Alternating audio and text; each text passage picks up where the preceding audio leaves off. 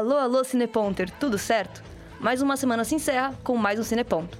E no programa de hoje vamos fugir um pouco das telas dos cinemas e embarcar nas televisões. Nosso tema de hoje é novelas. Desde Malhação até as grandes novelas das nove, somos acostumados ao ritual de ligar a TV, sentar no sofá e assistir a mais um capítulo da trama. No boletim de hoje, você confere a história das telenovelas que conhecemos hoje e das radionovelas, onde tudo começou.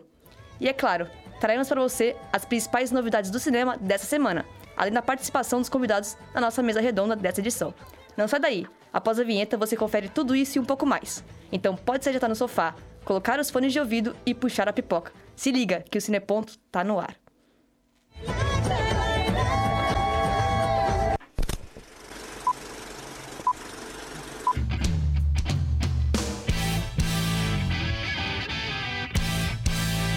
Cine Ponto.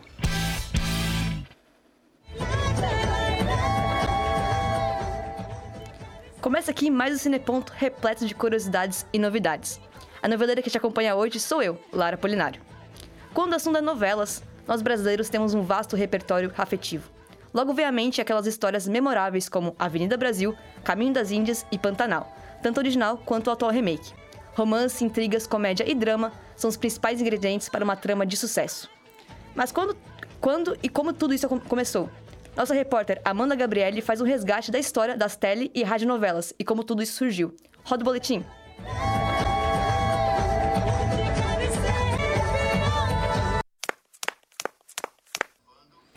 Fala Cineponter! O episódio de hoje é sobre ela, a queridinha do brasileiro, a novela. Você sabia que nem sempre as novelas foram nesse formato que conhecemos? A primeira novela não foi nem transmitida pela televisão, Consegue se imaginar apenas ouvindo essa história? Isso mesmo, Cinepoint. No Brasil, a primeira radionovela foi transmitida pela Rádio Nacional Brasileira no dia 5 de junho de 1941, chamada Em Busca da Felicidade.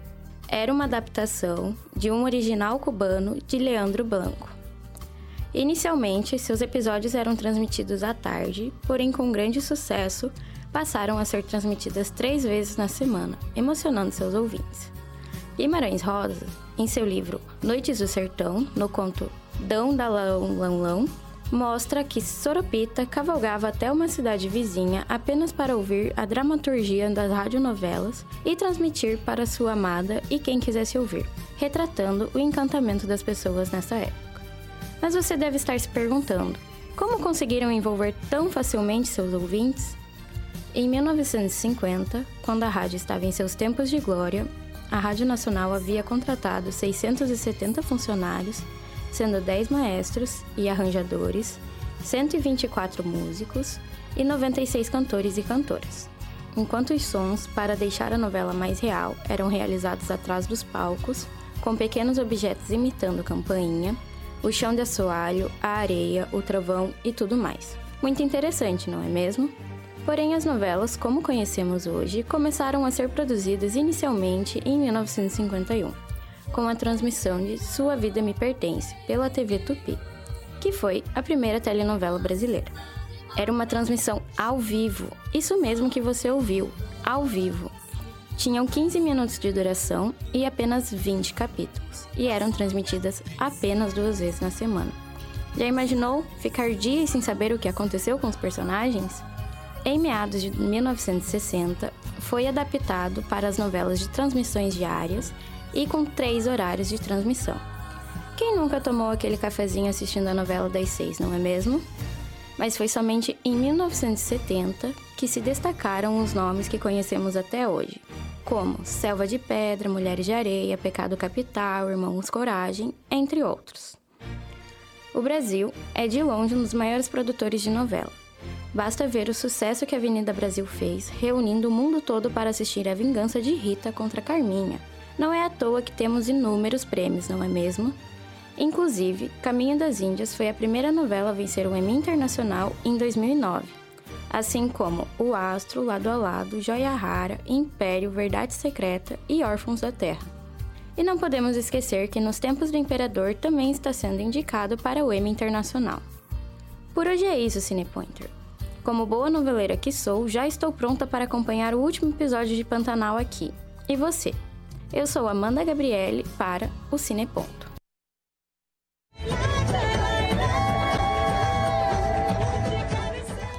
Valeu, Amanda! Agora é hora de conferir as principais novidades no cinema dessa semana. Mulher Rei, longa comentado no último programa, continua liderando o top 1 nas bilheterias dos filmes com a rainha Viola Davis. O ranking segue com a não tão querida Orphan 2 em segundo lugar e o recém-chegado thriller Sorria, que já arrecadou 3,12 milhões de reais, encerrando o terceiro lugar. Já sobre estreias, Emancipation está com lançamento previsto para 2 de dezembro deste ano. O thriller conta a história real de um homem escravizado no século XIX que será protagonizado por Will Smith. A Apple, distribuidora do filme, lançou o, lançou o trailer na última segunda-feira, dia 3. O longa será o primeiro de Will após o polêmico tapa no Oscar. Ele está proibido de ir à cerimônia por 10 anos, mas ainda pode ser indicado e levar algum prêmio para casa. Super Mario Bros. ganhou seu primeiro trailer nesta quinta-feira, dia 6, e promete conquistar os corações de crianças e adultos. A animação da Nintendo terá Chris Pratt dublando nosso querido encanador de bigode. A previsão de chegada nos cinemas brasileiros é só para março de 2023, então dá tempo de maratonar todos os jogos. O elenco ainda conta com Anya Taylor-Joy como a Princesa Peach e Seth Rogen como Donkey Kong. E já entrando no clima do tema de hoje, a atriz Thais Araújo publicou no seu Instagram uma foto anunciando a produção de um filme das Empreguetes, personagens icônicos da novela Cheia de Charme, que marcou a grade de ouro da Globo em 2012. Desde agosto se especula sobre um possível filme sobre as musas, mas nada concreto agora se tornou oficial, mas sem nenhuma previsão de lançamento. E aí, ficou animado para alguma estreia? Conta pra gente lá no Instagram, arroba cineponto, e no Twitter, arroba cine.ufsc. Agora seguimos com o quadro queridinho do Cineponters, o Chaveirinho. E no episódio de hoje, vamos falar sobre as famosas Helenas, que não podem faltar nas novelas do Manuel Carlos. Elas são um verdadeiro ícone da dramaturgia brasileira, ao longo de 33 anos, diversas atrizes interpretaram Helena. Entre elas estão Lilian Lemmertz, Maite Proença, Regina Duarte, Vera Fischer, Cristiane Torlone, Thais Araújo, Júlia Lávila, Bruna Marquezine e Júlia Lemmertz, filha de Lilian, que foi a primeira Helena e estreou em Baila Comigo, de 1981, exibida pela Rede Globo. Júlia Lemmertz é, por enquanto, a última Helena, tendo participado da novela Em Família de 2014, fechando o ciclo que foi iniciado por sua mãe. A preferidinha de Manuel Carlos, Regina Duarte, chegou a ser Helena em três oportunidades: em História de Amor, de 1995, em Por Amor, de 97 e em Páginas da Vida, de 2006. Algumas semelhanças que todas as Helenas compartilham são, sem dúvida, a sua resiliência quando se trata de amor, suas forças e inseguranças e os dilemas da mulher brasileira. Agora resta a dúvida: o ciclo helênico realmente se encerrou? Caso houvesse mais por vir, quem seria a Helena dessa geração?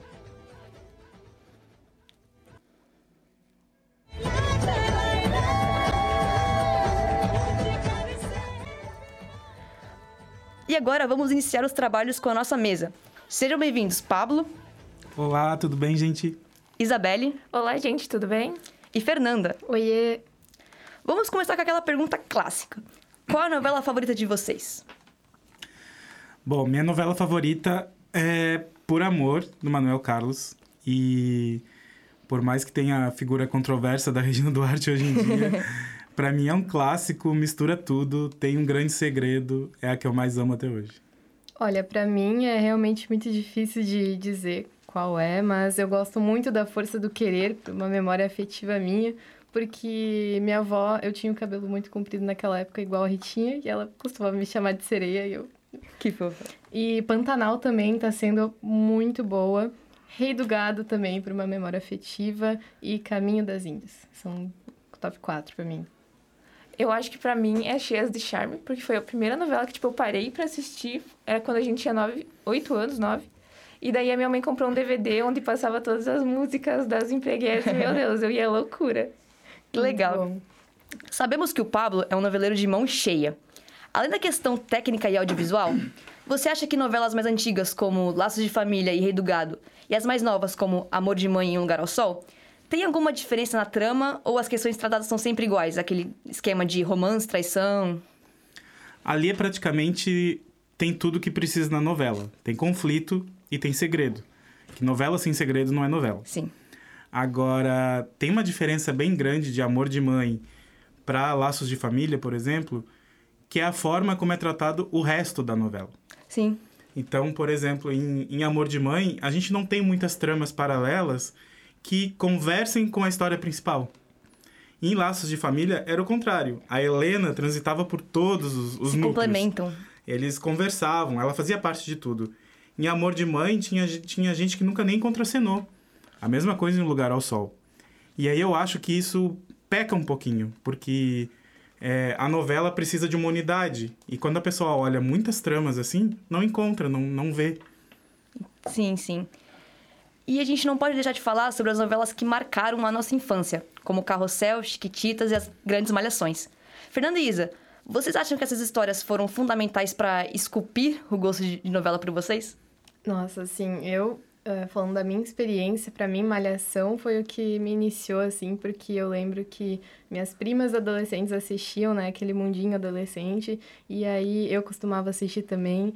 Eh, acho que uma das minhas favoritas é a, a que tem o Pedro e a Karina.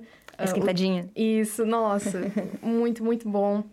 É, foi, acho que assim, uma entrada assim, é muito bom porque retrata o cotidiano dos adolescentes, né? E tava faltando isso na TV brasileira, uma coisa mais jovem, assim, em um horário, um horário nobre. Então, Sim. acho que entrou muito nessa vibe. E é uma pena, né, que as últimas Malhações foram decaindo, assim, né, de um... A última que a gente Nossa, que lembra foi... As Five. As Five, a, to- toda a forma de. Não, não me lembro muito bem o nome, mas foi a última que teve um grande sucesso, ganhou até o Emmy. É, E as outras foram decaindo e infelizmente a gente não tem mais na grade, é, né? Mas era muito bom. Era, muito sim. bom. E você, Isa, como é que é sua questão com carrossel? Eu gostava muito de assistir Carrossel. eu tinha a tiara da Valéria. Quem nunca sonhou com essa tiara? E eu lembro que, tipo, a turma da escola, eles estavam no terceiro ano. Os atores, né, estavam representando crianças que estavam no terceiro ano. E eu tava no terceiro ano. Eu pensava, tipo, criava uma proximidade tão grande. Eu pensava, meu Deus, isso pode acontecer na minha escola.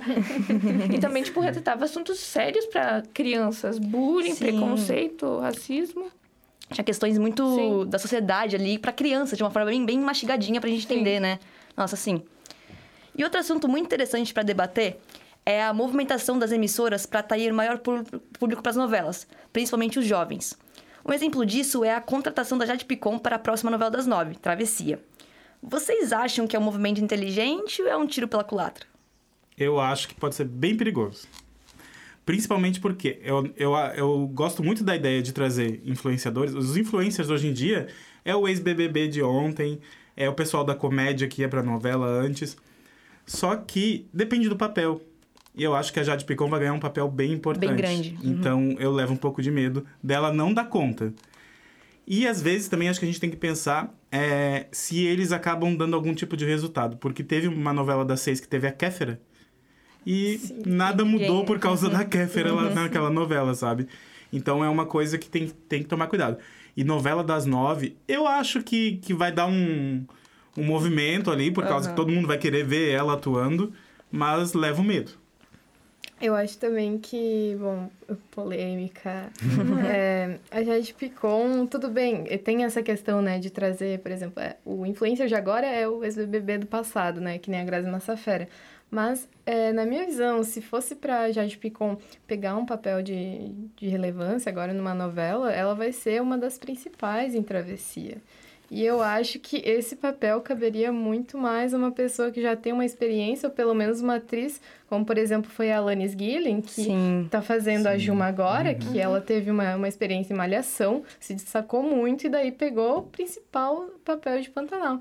Já a Jade Picon, como a Kiara, eu não sei se, tipo, tanto, tanto a personagem da Kiara, é, na minha opinião, não me parece ter muito enredo, é só uma, uma patricinha rica, pelo que tá passando até ela agora. fazendo ela mesma. Exatamente. Exatamente. E, assim, colocar ela num papel de destaque da novela das nove, eu acho que, assim, meio, meio arriscado. E também não, não acho que, que foi um movimento legal, assim, é, nessa construção de novelas. Porque a gente tá saindo agora de Pantanal, que foi um dos estouros da Globo. Porque trouxe toda a audiência que tava se perdendo nas outras plataformas de streaming, com E sem séries. nenhum influência. E sem nenhum eu- influencer, com um elenco super é, pequeno, assim, e conseguiu trazer toda aquela coisa da, da novela de volta, sabe? De sentar com a família e assistir para uma outra, uma, uma outra temática muito mais moderna e colocar a Jade Picon como uma das atores principais. Eu não sei se isso foi uma jogada muito esperta da Globo, é, na minha opinião. eu acho que a gente não pode, sabe, falar que ela não vai ser boa. Porque eu acho que ela tá dando o melhor dela. Porque se ela quiser continuar com isso, ela vai ter que né, mostrar que ela veio para fazer ser uma atriz. Mesmo ela não tendo essa enorme carreira, eu acho que ela vai não se dar bem igual as outras, mas ela vai dar o máximo dela. Igual no Pantanal que você estava falando para chamar de volta. Eu lembrei que o Pantanal ele começou quando ainda tinha o BBB.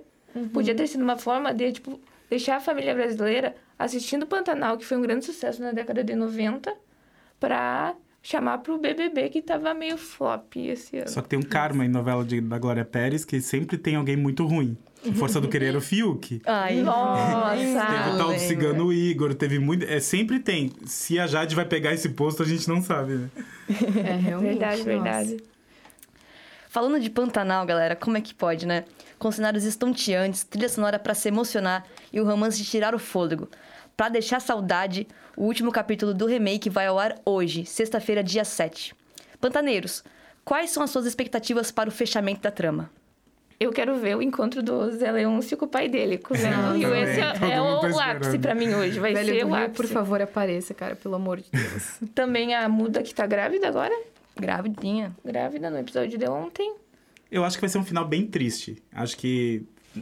Porque é como, assim, acho que a Globo quer nos tirar daquele universo que a gente passou meses, né? Vivendo lá no, na- no, no, no Pantanal. Então acho que vai ser uma coisa bem melancólica pra gente meio que. Né? Ah, quero ver alguma coisa mais feliz, mais urbana, mais nova. Então. E se. Estão dizendo que vai ter muita é, troca nesse final do, da versão original. Mas se não tiver, o final é triste mesmo, como de 90, assim. Olha, eu não, não tenho muita, é, muita opinião, assim, no que talvez vai rolar, mas eu tenho uma intuição que talvez seja algo inesperado. Porque, como teve na trama agora recentemente do Alcides, dele sofrer violência Uhum. pelo Tenório, e eu acho também que essa morte do Tenório, ela foi, assim, uma coisa de literatura fantástica, assim, Aquela sabe? cena. Tipo, uma coisa que ao mesmo tempo você vê é quase como um Gabriel Garcia Marques, sabe? Que a menina era tão bonita, tão bonita que ela foi estender roupa e foi subiu aos céus porque ela era bonita demais, sabe? Uma coisa totalmente fantástica, fora da realidade. É, eu acho que foi aquilo, sabe, que pegou todo esse enredo do cotidiano de Pantanal e trouxe, deu um sabor vendo o Tenório sendo arrastado pela, pela cobra pra dentro do rio, cara. E foi algo que combinou tantas narrativas de uma forma tão boa que eu tenho essa, essa intuição pra esse final, assim, que eu acho que vai ser algo que a gente não tá esperando e que vai combinar essas diferentes é, tendências de Pantanal, que é ser algo da cultura brasileira, envolver magia e também envolver o cotidiano ali. Sim, nossa, essa cena foi. Eu, eu puxo muito o lado mais audiovisual de Pantanal, que é, assim, surpreendente. Sim. E aquela cena no entardecer, assim, só as silhuetas dele. Cara, foi, assim, de tirar o fôlego mesmo. Aquela lança, nossa. Ele sendo arrastado assim lentamente, sabe? Como uma coisa que assim, se não fosse o Pantanal seria cômico. Mas se- quando você vê ali a expressão do Tenório, quando ele tá tentando ali agonizar, você tá focando exatamente no rosto Sim. dele, assim, e bem lentamente, tipo, como se estivesse passando todas as maldades que ele cometeu ali exa naquele segundo, cara. O filme passando na vida, assim. Nossa, o filme passando nos olhos dele, cara, aquilo ali foi, foi muito bom. Foi, nossa, uma das melhores mortes eu classificaria da- das novelas brasileiras. Top 10 mortes. e para finalizar, a substituta de Pantanal, Travessia, estreia segunda-feira, dia 10. A trama de Glória Pérez conta a história de Brisa, uma órfã que tem sua vida virada de cabeça para baixo ao sofrer com uma deepfake, aquela fake news que pode modificar vídeo. O elenco conta com Lucy Alves, Chay Suede, Rômulo Estrela, entre outros. E aí, gente, vocês estão animados? Como é que vocês estão esperando? Animado não é bem a palavra. Eu levo um pouco de medo, porque assim. a- Preocupados. pra- é. Parece, parece fraca a trama, olhando Sim, assim. é. Parece que é coisa pra um mês de novela, sabe? Exato. Só que a gente tá falando de Glória Pérez, então ela sempre dá jeito.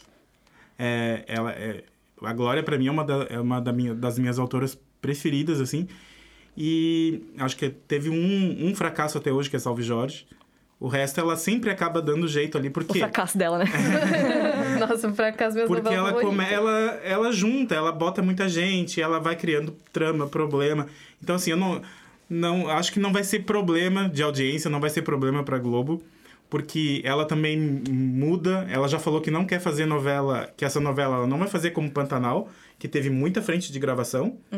Ela quer fazer assim, mês a mês, para poder realmente reajustar, assim. Então, mas a trama principal pra mim parece fraca e que vai acabar em pouco tempo, assim. Olha, eu sou da mesma opinião, apesar de ter o Chai Suede como um ator, a gente sabe que ele sensibiliza muito bem né, os papéis, e acho que não teriam escolhido ele se não fosse uma coisa que tem um, um enredo mais dramático, assim, justamente por causa da Glória Pérez. É, eu tava, assim, mais ansiosa para Todas as Flores, que é a nova Sim. estreia, que vai ter a Regina Casé num papel de vilã, o que eu achei, assim, que sabor, sabe? Fizeram uma escolha muito boa de pegar uma, uma atriz que sempre foi a mocinha pra colocar numa vilã que vai tratar de, de tráfico de pessoas, sabe? Eu, eu, tava, eu tô com uma expectativa muito maior pra ela do que pra Travessia, mas vamos ver no que, que vai dar, sabe? O meu medo é que a travessia fique na mesmice. Triângulo amoroso, novela das nove. Esse que é o meu medo. Sim. Sim. Porque a novela passada, eu acho que antes do Pantanal e antes do Amor de Mãe, era Triângulo Amoroso de volta. Eu não lembro direito qual era. Depois de Amor de Mãe, Um Lugar ao Sol, né? É, acho que foi isso. Foi Triângulo Amoroso também. É. Muito Lugar ao Sol, sim. assim. Uhum. né? Sim, eu, eu tô com medo que só seja isso, mas... Até porque durou, durou pouco também um lugar ao sol. É, Um Lugar ao Sol é uma das mais problemáticas, Foi- né? foi Ela transição pega- só. É, no meio da pandemia ali, é, um- é uma É. tragédia aquela novela, tá Eu acho que tinha um potencial pra ser uma grande Nossa, novela. tinha elenco, Tinha. tinha tudo, mas não deu certo. É, né? não deu certo, mas tinha muito potencial. A trama tinha muito, muito potencial de ser est- mais estendida. Eu acho que foi finalizada de uma forma bem apressada também, né? É que foi a primeira novela que gravaram tipo. Uhum. depois da pandemia, assim, e com aqueles protocolos. Então a gente via cenas que eram feias, assim, fakes, né? Sim. Montadas com. Tela verde É, atrás. exatamente. Ficou muito O ruim. beijo com, aquele, com aquela placa de, Sim, de plástico sim. no meio. Nossa, é, realmente. Infelizmente, nossa mesa acaba por aqui. Realmente, novela é um assunto que não se esgota. Se você tem algum comentário pra fazer, vai lá nas redes e no- marca a gente. No Insta é arroba cineponto e no Twitter, arroba cine.ufsc. Muito obrigado pela conversa, pessoal. Até a próxima. Até mais. Tchau.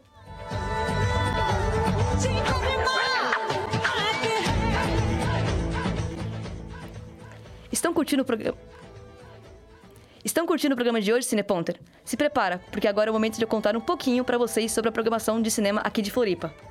O Cineclube Cinédito vai exibir o filme Trismo, longa-metragem sobre o agravamento do quadro de tétano da menina Masako. Esse é um típico trama familiar, com bastante body horror, em um ambiente hospitalar. A exibição será hoje, às 7 da noite, na sala de projeção do Laboratório de Estudos de Cinema, localizada na sala 108 do Bloco D do CCE. Para os fãs de animação, outubro será um mês super importante. No Cine System, do Shopping Vila Romana, haverão sessões gratuitas para os sábados ao longo de todo o mês, todos às 11 da manhã, todos, todos, perdão, às 11 horas da manhã. Os filmes ofertados serão Minions 2, Lightyear e A Família Adams 2. A sessão do dia 15 de outubro, sábado que vem, será do filme DC, Liga dos Super Pets, e é super interessante, por se tratar de uma sessão adaptada para pessoas com transtorno do aspecto autista. Agora vamos às indicações para você curtir com quem quiser nesse finde. Lembrando que todos os filmes são- estão disponíveis no Paradigma Cine, Cinearte, lá em Santo Antônio de Lisboa, do dia 6 ao dia 12 de outubro. Ennio, o Maestro, é um documentário italiano sobre a carreira do compositor Ennio Morricone, duas vezes vencedor do Oscar e autor de mais de 500 trilhas sonoras. Marte 1 é um filme brasileiro que fala sobre a família negra de Minas Gerais, que busca seguir seus sonhos em um país que acaba de eleger como presidente um homem de extrema direita. A Mira é um drama egípcio-árabe sobre a Mira, uma palestina de 17 anos que foi concebida com o esperma contrabandeado de seu pai preso. Quando uma tentativa de conceber em outra criança mostra a infertilidade do pai, tudo muda. Gostou das indicações de hoje? Caso assista algo que ache interessante no final de semana, nos marque nos stories, arroba cine..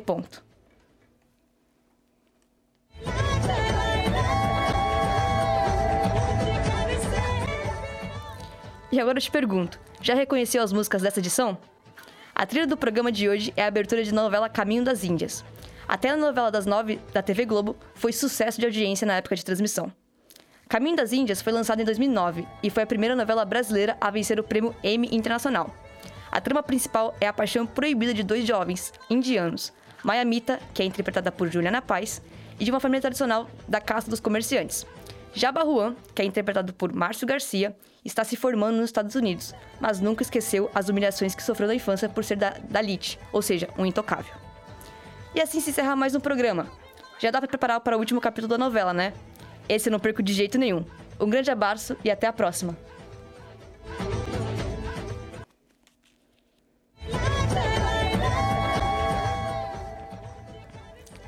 Esse programa foi produzido por alunos do curso de jornalismo da Universidade Federal de Santa Catarina, no segundo semestre de 2022. Apresentação e roteiro por Lara Polinário. Boletim por Amanda Gabriele. Mesa redonda por Pablo Olave Brito, Fernanda Zuirtz e Isabelle Fudal. Arte e chaveirinho por Vinícius Graton. Agenda cultural por Maria Fernanda Honório. Trilha por Pietra Simeone. Técnica por Peter Lobo. Orientação da professora Valcisa Coloto. Rádio.UFSC. É rádio, é cinema e ponto.